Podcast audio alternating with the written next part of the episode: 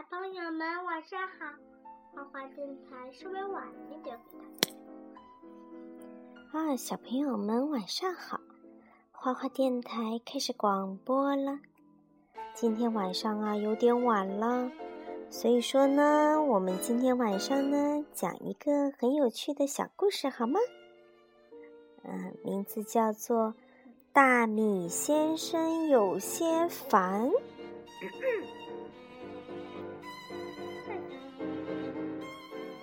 大米先生最近心情不太好。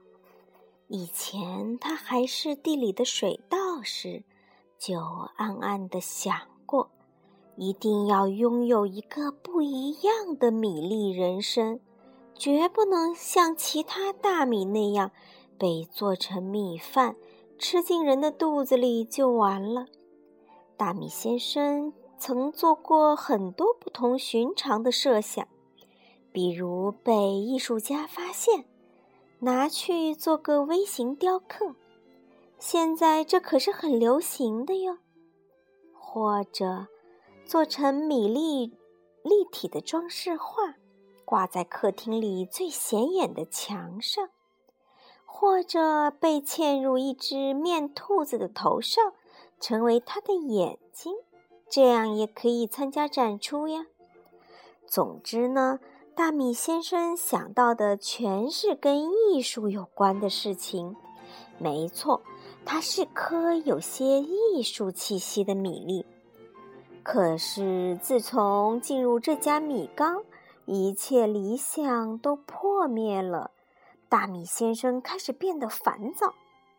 还好，凭着他的机灵，每次女主人要做饭时，他总能留下来。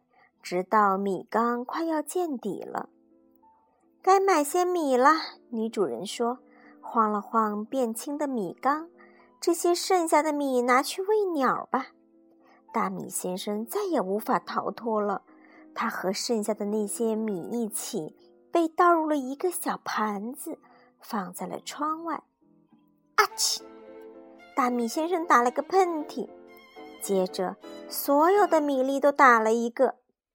原来呀，外面已经是冬天啦。他们在米缸里是不知道的。冬天总有些鸟找不到吃的，好心人就会在窗外放些谷米和水，供那些鸟儿吃。大米先生想逃走，他往下看了看，就改变了主意。七楼果然很高啊！但是他不想被鸟吃掉，就在鸟儿来用餐时，使劲跳起来，落在鸟儿的羽毛上，又使劲儿钻了钻，里面既暖和又安全。鸟儿当然带走了大米先生。鸟飞得很高，比楼房高多了。鸟飞得很远，远到大米先生也不知道到了哪里。也许这是一次不错的旅行，大米先生安慰自己。要是大米先生不害怕就好了，可这不可能。他又往羽毛里钻了钻，鸟儿感到身上有些痒，停在一棵树上，使劲地扇动翅膀，又抖抖羽毛。糟糕，大米先生掉出来了，还没来得及喊一声。就昏了过去。大米先生醒来的时候，看到周围是一群比自己还小的蚂蚁，但他一点也不用担心会被吃掉，因为蚂蚁头说：“在食物最缺乏的时候，我们一定要保护好这颗大米。只要每天看一看，我们就有信心挨过这个冬天。”于是呢。